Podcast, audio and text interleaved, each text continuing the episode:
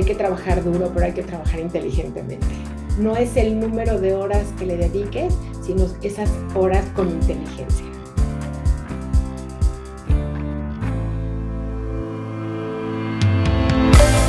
Mujeres y Dinero con Gabriela Huerta. Hola, ¿qué tal? Yo soy Gabriela Huerta y en este episodio de Mujeres y Dinero me acompaña Maribel Monterrubio, CEO de Vitalis, una de las mejores firmas independientes de asesoría financiera en México.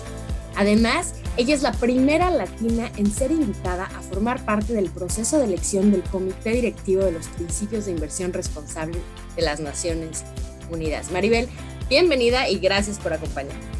Muchísimas gracias, Gabriela. De veras es para mí un honor poder participar en Mujeres y Dinero. Y bueno, encantada de estar aquí en este espacio contigo y con todos tus escuchas. Nosotros estamos felices de tener.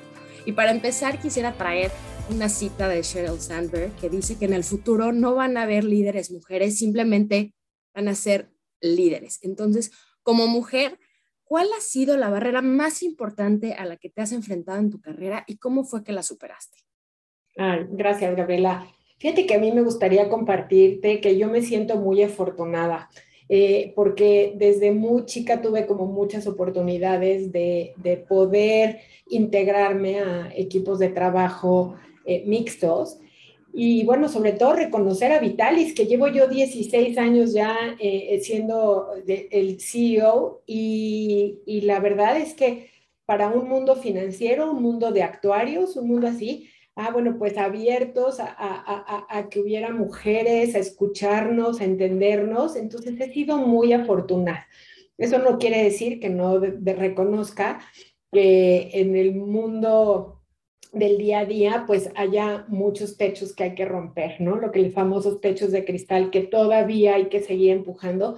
Y hay muchos temas que son muy conocidos por, por todos nosotros en donde vemos una brecha salarial, eh, eh, vemos, eh, por ejemplo, el, el, hecho de que pues a la mujer no se le tome en cuenta, sobre todo cuando están en, en, en edades donde quizás puedan ser mamás, entonces hay ahí temas.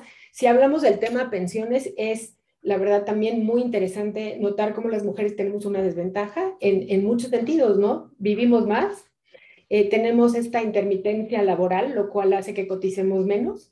Entonces, bueno, ahí también tenemos una, una brecha interesante por género, ¿no? Entonces, yo creo que hay muchísimo trabajo por hacer, muchas barreras que romper eh, y que se van dando poquito a poquito, ¿no? Y y bueno, pues se van dando pasitos, ¿no? Y ya tenemos más ejecutivos o más eh, de posiciones ya más altas, pues ahora el famoso tema de los consejos de administración, ¿no? En donde pues hay pocas posiciones para mujeres, donde sigue siendo en algunos consejos el club de Toby. Entonces, bueno, pues hay que seguir empujando para abrir esos espacios, porque yo estoy clara que hay mucho talento, tanto de hombres como de mujeres, ¿no? Y que quizás el género no debería de ser un factor a considerar, sino simplemente entender al talento por talento, ¿no? Pero claro, cuando tienes estos techos, pues hay que irlos rompiendo y a veces pues toma mucho tiempo o a veces hay que hacerlo un poquito presionando eh, y bueno, hasta lograr abrirlo para que el día de mañana, como tú decías, eh, pues existan líderes, sin importar el género, y, existan consejeros, sin importar el género, y directivos, y que realmente llegue el que tiene talento, ¿no? Entonces, bueno, pues esto es una lucha eh, eh, de, como género, como en la mía personal, en donde a mí me gusta ir abriendo y, ir empujando, porque es mi sueño es poder pensar que voy a dejar un mundo para mi hija, para mis nietas, el día que las tenga mucho mejor de lo que me tocó a mí. Totalmente de acuerdo. Y pensando de ese, hacernos mejor y para que sean los líderes por su forma de ser, ¿qué haces tú cada día para ser mejor en un futuro? Mira, pues yo trabajo mucho conmigo misma, ¿no? En mi crecimiento no solo profesional, eh, soy una estudiante nata, o sea, para mí una de mis pasiones en la vida es estudiar y, no solamente temas que me construyan como profesionista, sino también me gusta trabajar mucho con mi persona, eh, aprender a manejar mis emociones, el estrés, el tratar de vivir como desde un lugar mucho más de centro y sobre todo, o sea, lo más importante que se me hace a mí es tener una vida con propósito cuando tú tienes un propósito claro y te comprometes con él, es mucho más fácil alcanzar tus objetivos. Eh, a mí, por ejemplo, algo que me apasiona eh, en el mundo en el que vivo y en el trabajo que tengo es pensar que en mi día a día, mi trabajo diario impacta a la sociedad, ¿no? Eh, nosotros, como bien sabes, somos un gestor de inversiones, pero que nos dedicamos a patrimonios de largo plazo, ¿no? A fondos institucionales de largo plazo. Somos unos creyentes del ahorro de largo plazo, ¿no? Entonces, a mí pensar que lo que hago todo el día puede cambiar el mundo, porque el ahorro es el que tiene el poder de transformación en el mundo, eso es lo que me hace a mí eh, todos los días despertarme y querer trabajar. Entonces yo creo que es bien importante tener una vida con propósito, saber qué es lo que quieres alcanzar, cómo estás impactando a tu comunidad, a tu país. Y creo que cuando trabajas desde ese lugar, es mucho más fácil eh, encontrarle sentido a lo que haces, ¿no? Entonces, yo trabajo mucho en eso, en, todos los días revisar mi propósito, entender en lo que estoy contribuyendo. Y ya un sueño muy mío es pensar que algún día vamos a tener un país en donde no haya pobreza en la vejez, ¿no? Este, entonces, por eso trabajo todos los días y eso es lo que me motiva a, a seguir adelante. Y esa es una de las razones por la cual me postulé a los principios de inversión responsable, ¿no? Porque como consejera, porque claramente veo que la inversión responsable puede ser ese detonante en nuestra región para poder lograr ese crecimiento y ese desarrollo. Y sin duda se nota que está súper comprometida. De hecho, Vitalis pasó de ser una pequeña empresa familiar a una firma multinacional con un sólido gobierno corporativo y ofreciendo servicios ahora en cuatro países. Ya lo mencionaste, asesoras clientes de altos patrimonios, pero cuéntanos, ¿cuál ha sido el mejor consejo que hayas escuchado o recibido en tu carrera respecto a el futuro financiero? Fíjate que he tenido mucho la fortuna de tener mentores y de, tener muchos consejos a lo largo de mi carrera, ¿no? Pero fíjate que uno que, que me ha marcado mucho es uno que, que, mi papá siempre repetía desde que yo era muy chica, ¿no? Y él decía que hay que trabajar duro, pero hay que trabajar inteligentemente, ¿no? Entonces, no es el número de horas que le dediques, sino esas, esas horas con inteligencia, ¿no? Entonces, creo que ese ha sido de estos consejos que, que se quedan dentro de ti y que no solamente es estar sentada muchas horas trabajando, es hacerlo de manera estratégica, con inteligencia, sabiendo cuál es tu propósito. Entonces, creo que ese es uno de los consejos que además lo recibí desde muy chiquita, eh, que, que, me ha acompañado a, a, lo, a lo largo de mi vida, ¿no? El saber que hay que trabajar duro, pero hay que hacerlo de manera inteligente buscar la forma más eficiente de lograr las cosas. Así es. Tomando esa época de cuando eras niña, ¿qué querías ser de grande? O sea, eras niña y decías, bueno, quiero estudiar economía y uno me esté en finanzas y dedicarme a esto. O, ¿cuáles eran tus sueños de niña? ¿Cómo fue que llegaste? Fíjate que, que, que, que de niña yo siempre fui como muy creativa. Bueno, fui muy estudiosa y también muy creativa. Y entonces, como que a mí me llamaba mucho la arquitectura o, a mí esto de construir y crear y eso me, me, me, llamaba muchísimo la atención y te puedo decir que durante muchos años tuve la idea, quizás un poco eh, influenciada por mi bisabuelo, que él fue un gran arquitecto y, y, y, era un gran estudioso de la arquitectura. Entonces, bueno, pues yo lo veía ahí y de alguna manera yo decía, bueno, pues esto de la arquitectura es algo muy interesante, ¿no? Pero eh, tuve la fortuna de conocer eh, en, pues te diría, yo creo que a finales de secundaria, al papá de una compañera mía, eh, don Jorge Espinosa de los Reyes, que en ese momento era el director de Nacional Financiera. Yo con 14, 15 años, y cuando yo llegué a Nacional Financiera y me senté en esa mesa a comer con el señor, yo le pregunté, ¿y usted qué estudió? ¿No? Y me dijo economía, ¿no? Y me explicó todo lo que él como economista hacía en la y podía hacer por el país y podría hacer por la sociedad y la economía. Y yo ahí me flechó, o sea, me, me flechó su profesión. Más adelante él lo, lo nombran embajador de México en Estados Unidos y, y, como que eh, él me marcó. Entonces, cuando ya era momento de entrar a la universidad, de pensar que iba a estudiar, se cuenta que dije, ya sé qué quiero ser, quiero ser economista y quiero ser como don Jorge, ¿no? O sea, fue, fue de estos momentos vivenciales en donde se conecta, ¿no? dos personas y yo creo que él nunca ni siquiera supo, ¿no? Cuánto pudo haber influenciado mi decisión de que iba a estudiar, pero, pero fue una especie entre admiración, entre gusto por lo que hacía y esta parte de poder ver que podía impactar a, a, México, ¿no? Entonces creo que esa suma de esas tres cosas fue lo que me inspiró a, a estudiar economía y ya dedicarme a lo que hoy me dedico, digámoslo así también el, el, tener la oportunidad de ver a alguien súper apasionado y enamorado de su trabajo que te inspiró a ti también. Ahora, claramente tú estás en esa situación. Entonces, ¿qué le dirías a alguien, a una persona joven que está tratando de entrar a este sector? Pues mira, yo le, yo, yo le diría que hay que tener conocimiento y experiencia, te tiene que apasionar. Yo sí creo que en la vida, si las cosas las haces con pasión, el camino es más fácil, ¿no? Y entonces te tiene que apasionar, debes de realmente querer hacer lo que estás haciendo. Y te digo, nuevamente, voy a parecer muy repetitiva, pero cuando tú tienes un propósito, o sea, ¿por qué dedicarme a esto? ¿Qué quiero lograr con eso? Pero un propósito más grande que tú mismo, ¿no? Más grande que un salario, más grande que una posición, mucho más grande que eso, cuando tú puedes ver realmente el impacto de lo que tu persona puede hacer vuelvo, al mundo, vuelvo a decírtelo, por tu comunidad, por una sociedad, por tu país, por el mundo, por una región, se vuelve mucho más fácil el que tú continúes por esa trayectoria. Cuando tú tienes un sueño más grande y, vas haciendo pasos chiquitos para llegar a él, creo que el camino se hace más fácil, ¿no? Y, y hay un motor interno que te estimula para seguir creciendo. Sigue tu propósito. Hay que repasarlo y repasarlo y repasarlo. Ahora, tu propósito. Has mencionado un par de ejemplos de hombres que marcaron tu camino, pero platícanos, ¿quiénes eran tus ejemplos de mujer cuando estabas creciendo?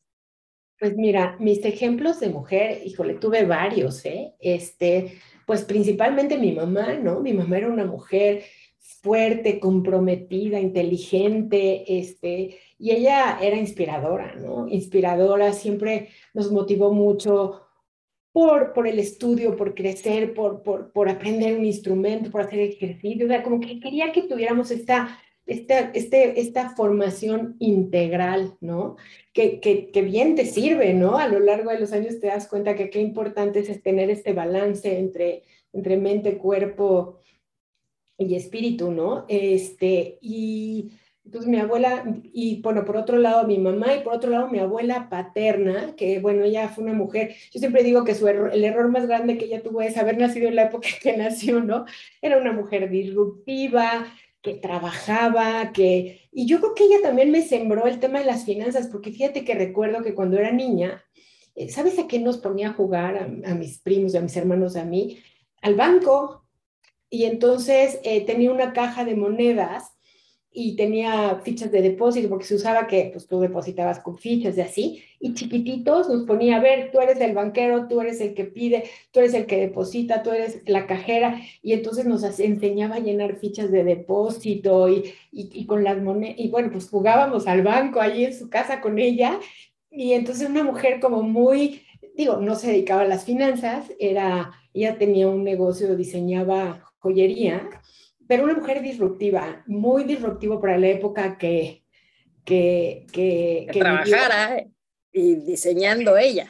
Trabajaba, diseñaba, pero además era una viajera nata. Entonces, a mí me sorprendía que me platicaba, o sea, ella fue a Rusia ya, Europa del Este, cuando, el, cuando estaba el, el bloque comunista, ¿no? Y entonces nos contaba ahí de cómo llegaba a los hoteles y cómo la revisaban. Y, entonces ella fue una inspiración, o sea, yo decía, si, si, si mi abuela lo puede hacer, pues cualquiera lo puede hacer, ¿no? Entonces eh, tuve mujeres muy fuertes, muy fuertes junto, junto a mí, que eso, bueno, pues también te sirve de inspiración, ¿no? Mujeres trabajadoras, fuertes, seguras, eh, y, y te digo, de diferentes trincheras, o sea, mi mamá nunca trabajó, pero desde su propia lugar y desde su propia responsabilidad, bueno, mi mamá a los 75 años estudió la carrera de, de, teología en la Universidad Pontificia. O sea, yo hasta decía, híjole, ¿no? Este, ella ya no está con nosotros, pero bueno, a mí me tocó su portafolio. Y el otro día justamente estaba acomodando mi closet, cayó el portafolio y cayó su credencial de la universidad. Y sí me sorprendí, ¿eh? sí dije, impacto que a los setenta y tantos años quieras hacer una carrera, ¿no? Y que estés estudiando y le costaba trabajo y le dedicaba muchas horas, pero bueno, pues es este espíritu de fuerte, de, de, seguir adelante, de, de seguirte preparando, de nunca abandonarte, pues lo que me ha hecho estar hoy aquí, ¿no? Entonces, muy agradecida, no solo con las mujeres de mi vida, también tuve suerte y tuve grandes hombres, este, mi papá, pro mujer totalmente, eh, empujándome siempre a, a, brillar, a alcanzar nuevas metas. Entonces, pues, pues también algo que yo les puedo decir a, tu público es, es bien importante la educación, ¿no? Y a todos aquellos que tienen hijos, es, empieza en tu casa, ¿no? Ese, ese lugar, ese posicionamiento de la mujer, ese respeto por ese ser humano, empieza en tu casa, ¿no? Entonces creo que eh, eh, como padres, pues jugamos un papel importantísimo en la educación de nuestros hijos, ¿no? Este, entonces, bueno, pues eh, tuve esa fortuna, ¿no? Bonito, y que claramente fueron influencias, ya lo mencionaste, como, bueno, acabaste siendo banquera, lo de tu mamá y estudiar, en que tú eres un estudiante nata, tus ganas de conocer y comerte el mundo. Pero ahora, con eso sobre ser mamá, platícanos, ¿Cómo fue que manejaste los sesgos culturales cuando te convertiste en una? Mira, eh, pues la verdad es que creo y me siento muy orgullosa. Tengo dos hijos, un hombre y una mujer. Y, la verdad es que pues yo siempre los he tratado de manera equitativa. Son, para mí, son seres humanos con obligaciones y responsabilidades y con derechos. Y, y bueno, afortunadamente, pues tengo, tengo un hijo pro mujer totalmente, ¿no? Eh, es un, eh, o sea, es un feminista activo y, y me encanta ver que, que, con ese toque, con ese gusto, ¿no? Abre esos espacios para, para colaborar con mujeres, para trabajar con mujeres, pero y tengo una hija pues que es aguerrida como su mamá, este, que, que, trabaja en temas de consultoría, de energía y ya sabes, estas energías limpias, es medioambientalista y es pues defensora de los derechos del ser humano, del planeta. Entonces, eh, pues claramente eh, mi influencia sobre ellos eh, ha, sido, ha sido importante. pues nunca dejé de ser mamá, a pesar de que tenía grandes responsabilidades, siempre estuve cerca de ellos. Y, creo que ha sido un ejemplo, ¿no? Un ejemplo, a veces como mamá te entran culpas de los tiempos que pasas con ellos y el trabajo, y es una conversación, y yo, yo les digo que todo se puede, ¿no? Es, es, es, es hacerlo con calidad, es hacerlo con amor. Eh, en el tema de mamá también tuve un consejo que me encantó un día, eh, que eh, no me acuerdo ni quién me lo dijo, pero decía que los, los, hijos eran como, como un pollito, ¿no? Que tenías que marinarlo mucho en, en, amor para que cuando estuvieran grandes estuvieran jugositos, ¿no? Entonces, creo que, que, pues con mucho amor y mucha ternura y con tiempos de calidad, y es un gran ejemplo también enseñarles a tus hijos que se puede tener una carrera profesional, que puedes salir adelante, que puedes estar contribuyendo en el mundo en el que vives y al mismo tiempo tener una familia y al mismo tiempo divertirte y al mismo tiempo seguir creciendo, ¿no? Entonces es un, es un tema de balance, ¿no? ¿Y cómo encuentras ese balance? O sea, por ejemplo, platícanos qué herramientas usas tú para organizarte y poder compaginar tu vida laboral con tu vida personal. ¿Qué pues, usas? ¿Qué haces? Te platico, eh, pues distintas cosas, ¿no? Eh, tengo una rutina en la mañana en donde eh, hago una cosa que se llama morning pages, o sea, escribo en, que ahora está muy de moda lo que le llaman journaling, esto, pero bueno, yo escribo en la mañana, hago ejercicio, hago yoga, eh, y, eso pues me permite como empezar el día como muy centrada, ¿no? Eh, ya por la tarde o la noche a veces hago ya más un tema más funcional, más, más de cardio, más así, me encanta la bicicleta. Y, y, y esto que te digo, pues la meditación, el leer, la reflexión, la música, a mí, por ejemplo, la música me da muchísima, me, centra, me, me, equilibra mucho. Entonces, pues vivo de una manera o trato de vivir de una manera integral, trabajando con cada uno de los aspectos importantes de mi vida. Ya que mencionas la música, cuéntanos, ¿cuál es tu Power Song? Esa canción que necesitas un punch, necesitas estar con todo, ¿cuál pones? ¿Cuál pongo? Pues tengo ahí una lista que se llama Happy Days. Eh, y, bueno, pues tengo, tengo varias, pero yo creo que a lo mejor esta de It's My Life este, es una canción que me, que me prende mucho, ¿no? Este, me gusta bailar eh, y me gustan muchos géneros. Soy una apasionada de la ópera, o sea, entonces tengo como esta versatilidad, ¿no? Lo mismo puedo oír un buen rock y, cantar o música en español, pop, pero bueno, también tengo una pasión muy, muy especial por la ópera, que también se la debo a mi abuelo paterno, que desde muy chiquitos nos llevaban a mí y a mi hermano a la ópera y nos quedábamos dormidos. E, era, pero nos compraba hasta el atuendo para ir a, a la ópera. Y mis papás le decían, pero ¿por qué los llevas si se duermen? Y luego era un relajo porque sal de Bellas Artes cargando a una niña y jalando al otro niño, ¿no? Y él decía, no me importa que se duerman, algún día se quedarán despiertos si les gustará. Y hoy, pues te puedo decir que, me encanta la ópera, me encanta ir a... a, desafortunadamente ahora hay, hay, pocas oportunidades, pero bueno, me encanta este... Eh, eh, es un género que, que, me conecta mucho con, con, mi niñez, con mi abuelo, y entonces, pues es, es también en mis ratos eh, eh, me gusta, por ejemplo, conectarme ahí al MET y por ahí ver alguna, alguna obra y bueno, pues eh, creo que la música es parte de mi vida diaria. Aquí he notado algo, platicas de tu journalist, tu yoga, tu, tu ciclismo, tu ópera, son cosas para cuidarte a ti. Entonces, la importancia de tú estar bien. ¿Cómo fue que te diste cuenta de que necesitabas eso para poder estar bien para el resto del mundo?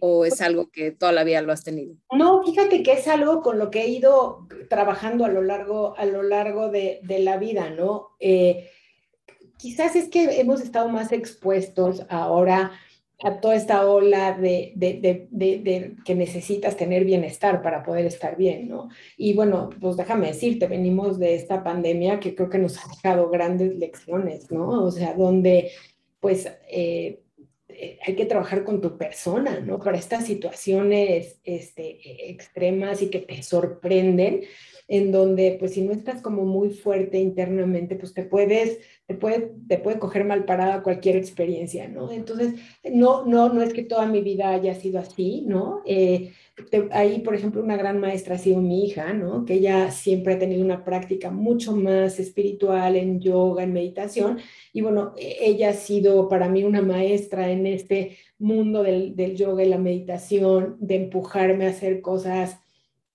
a trabajar en mí. Creo que ella ha sido una gran, una gran maestra.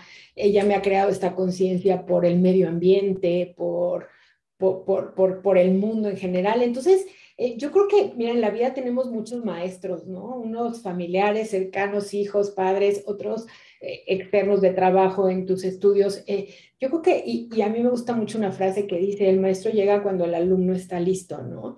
Y el, el punto es estar ahí y entender pues, cuáles son los mensajes de, de, de, la gente que te rodea y tratar de implementar en tu vida diaria los que crees tú que te van a servir. Y la vida es así, yo creo que es un trabajo diario, ¿no? Y es una, es una, una trayectoria personal en la que pues tienes que ir trabajando todos los días, ¿no? Para para, poder vivirla plenamente, para poder disfrutarla plenamente y, ¿por qué no?, para poder sentirte contenta con la vida que estás teniendo, ¿no? Totalmente de acuerdo. Y del otro lado de la moneda, has tenido muchos maestros que te han ayudado y que te han impulsado, todas las generaciones, pero tú como maestra, ¿cuál sería tu clase? Mi clase, mi clase es, mira, creo que hay, si pudiera como decirlo en cuatro o cinco palabras, te diría disciplina, compromiso, entrega y pasión. Yo creo que si tienes esas cuatro, cuatro cosas en tu vida, no importa lo que te dediques, no importa lo que te dediques. Si tienes cuatro, esas cuatro cosas, las ejerces día a día y estás comprometido con tú misma, con tu propósito de vida, creo que esa sería mi masterclass, ¿no? Eh, eh, decir, esos cuatro componentes te llevan a donde quiera. Buenísimo. Y ahora un libro que te haya enseñado mucho, ¿cuál, cuál escogerías? Híjole, es que ahí sí, qué barbaridad. Tengo listas. tengo, tengo Todo oídos.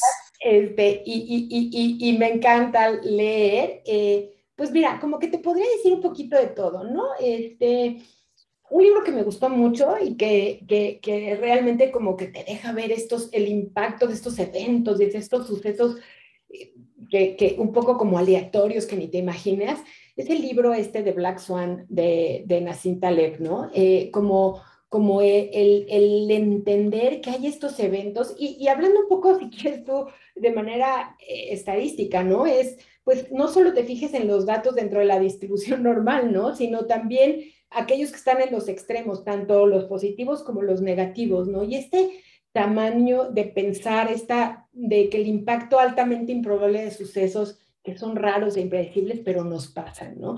Y el ejemplo más grande es esta pandemia, ¿no? Yo creo que nadie nunca nos imaginamos que podía pasar algo así a nivel mundial, ¿no? Y, y, y, y obviamente el, el, el, no estar listos para esa incertidumbre, para esto, pues no, nos provoca ansiedad, nos provoca pérdida. Entonces, eh, bueno, ese libro me encanta porque no, de, no es que sepas predecir los Black Swans, pero estás abiertos a saber qué van a pasar y hay que estar fuertes y resilientes para poder salir de ellos, ¿no? Entonces, ese es un libro que me gusta mucho. Eh, pues me gustan muchos autores latinoamericanos, ¿no? Este, pues por ejemplo Juan Rulfo con Pedro Páramo, ¿no? A mí es más una obra extraordinaria soy fan de, de Julio Cortázar, ¿no? Y, bueno, con su libro ya Rayuela, bueno, es un genio de la literatura, Gabriel García Márquez, este, entonces, pues bueno, soy una lectora. Eh, ¿Sabes también que a veces me sirven y les doy como tip a, tus escuchas? Las biografías generan mucho valor en la vida de, de, de, de nosotros porque es una manera de ver en otro, eh, pues sus retos, sus compromisos, o sea, cómo, cómo van desarrollándose, ¿no? Entonces, eh, pues por ejemplo, ahora estoy leyendo eh, un libro de Angela Merkel que se llama La física del poder, ¿no? Y ver este camino de esta mujer, ¿no? Y esta determinación y esta disciplina, pues es inspirador, ¿no? Entonces, en su momento también leí la, biografía de Michelle Obama, entonces, eh, un poco de todo. Me gusta la novela histórica, me gustan los autores latinoamericanos y de pronto algunas biografías que, que, son inspiradoras para, pues, para seguir construyendo día a día eh, tu trayectoria, tu camino, tu vida profesional y tu vida personal. Y aprender, ¿no? Porque cada que agarras un libro, pides prestado una experiencia, un cerebro, una vida. Totalmente, ¿no? Y además a veces te identificas, ¿no? A mí, por ejemplo, la biografía de Michelle Obama me impactó porque nunca me imaginé que yo me iba a ver tan identificada con ella, pero no en el hacer, sino en el ser o sea, en las cosas que a ella la movían, en las cosas que a ella le preocupaban, en las cosas que a ella le molestaban. O sea, yo lo iba leyendo y yo decía, no, no, no inventes, o sea, podría ser mi amiga, ¿no? O sea, eh, no, no por el hacer, porque el hacer vivimos en mundos distintos, tenemos roles totalmente, digo, es una figura pública, ¿no? Pero cuando te metes al ser y entiendes y te encuentras esas eh, coincidencias, pues como tú dices, es crecimiento puro, ¿no? Totalmente, de acuerdo. Y para terminar, Maribel, ya nos contaste la magia que fue el estar abierto desde muy niña a los viajes y a las experiencias. Platícanos, ¿cuál ha sido el viaje que más te cambió a ti? Y después, ¿cuál es el lugar que está todavía en tu lista que quieres visitar? Híjole, ven. Te voy a contar el viaje que más me cambió. Es, es una etapa de mi vida y, y, y, me voy a atrever a compartirla con, con, con tu público. Eh, bueno, yo soy un sobreviviente de cáncer. Eh, hace, en 2015 me encontraron un tumor de cáncer en el riñón y, y bueno, tuve que pasar por un proceso de extirpación del riñón y ya es un proceso doloroso. Y en el mismo año, o sea, mientras a mí me estaban operando de, del riñón y de este tumor. Ah, paralelamente mi mamá estaba en el hospital y al mes de mi cirugía murió, ¿no? Entonces para mí estos fueron dos eventos pues bien importantes en mi vida, ¿no? Y eh, de pronto tuve me vi en la necesidad de querer, eh, pues, trabajar con esto, ¿no? Trabajar en estas pérdidas. Y bueno, caí en manos de un terapeuta extraordinario y uno de los, digamos, de, la, de, lo, de pues, las sugerencias que me dio fue, haz un viaje y, y encuéntrate. Y era un viaje con serie, una serie de, de, de, requisitos, entre ellos tenía que ir sola y lo segundo es que no podía llevar un teléfono conmigo más que para emergencias, o sea, no tener un dispositivo que me mantuviera conectada con mi mundo, ¿no? Y bueno, así me emprendí en un viaje por Italia. Eh, y la verdad fue esos viajes que te marcan, ¿no? Y te voy a decir por qué. Eh, digo, además de que es una ciudad hermosa, eh, como que entendí ahí que yo era como Roma, ¿no? O sea, Roma es una ciudad caótica, con desorden, pero al mismo tiempo hermosa, señorial. Eh, es, es este contraste, como podemos ser los seres humanos, ¿no? Donde no todo es perfecto.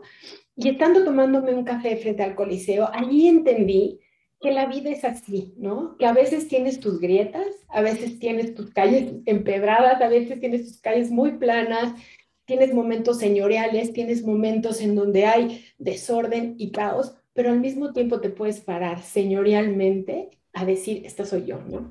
Y ese fue el viaje que más impactó mi vida y, y, regresé a México con la pila puesta, entendiendo que tenía una oportunidad de vida, a seguir queriendo trabajar y hacer mejores cosas, ser mejor ser humano, mejor profesionista. Y bueno, pues sí fue un parteaguas en mi vida, ¿no? Poder hacer de dos eventos tan dolorosos en mi vida y darles la vuelta y entender que era una oportunidad para seguir creciendo, para seguir retándome y para seguir contribuyendo, ¿no? Entonces, pues ahí tienes la respuesta cuál ha sido el viaje que más me ha marcado. Y, y, lo que me falta, me falta mucho por conocer, mucho, mucho, mucho por conocer. Tengo muchísimas ganas de ir a Islandia, no he ido. Eh, tengo muchas ganas de estar en contacto con esa naturaleza tan sublime, tan hermosa. Entonces, bueno, pues uno de mis propósitos de corto plazo es ir y hacer un viaje por, por Islandia. Hermosas ideas, Maribel. Muchísimas gracias. Fue un placer platicar contigo. No, al contrario, gracias Gabriela y bueno, un gusto y bueno, gracias por este espacio, gracias por esta conversación y bueno, lo mejor para todos.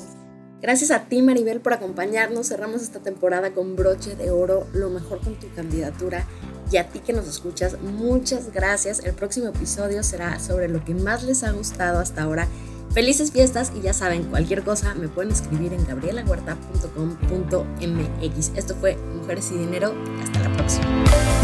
Mujeres y Dinero con Gabriela Huerta. El podcast sobre las mujeres en el top.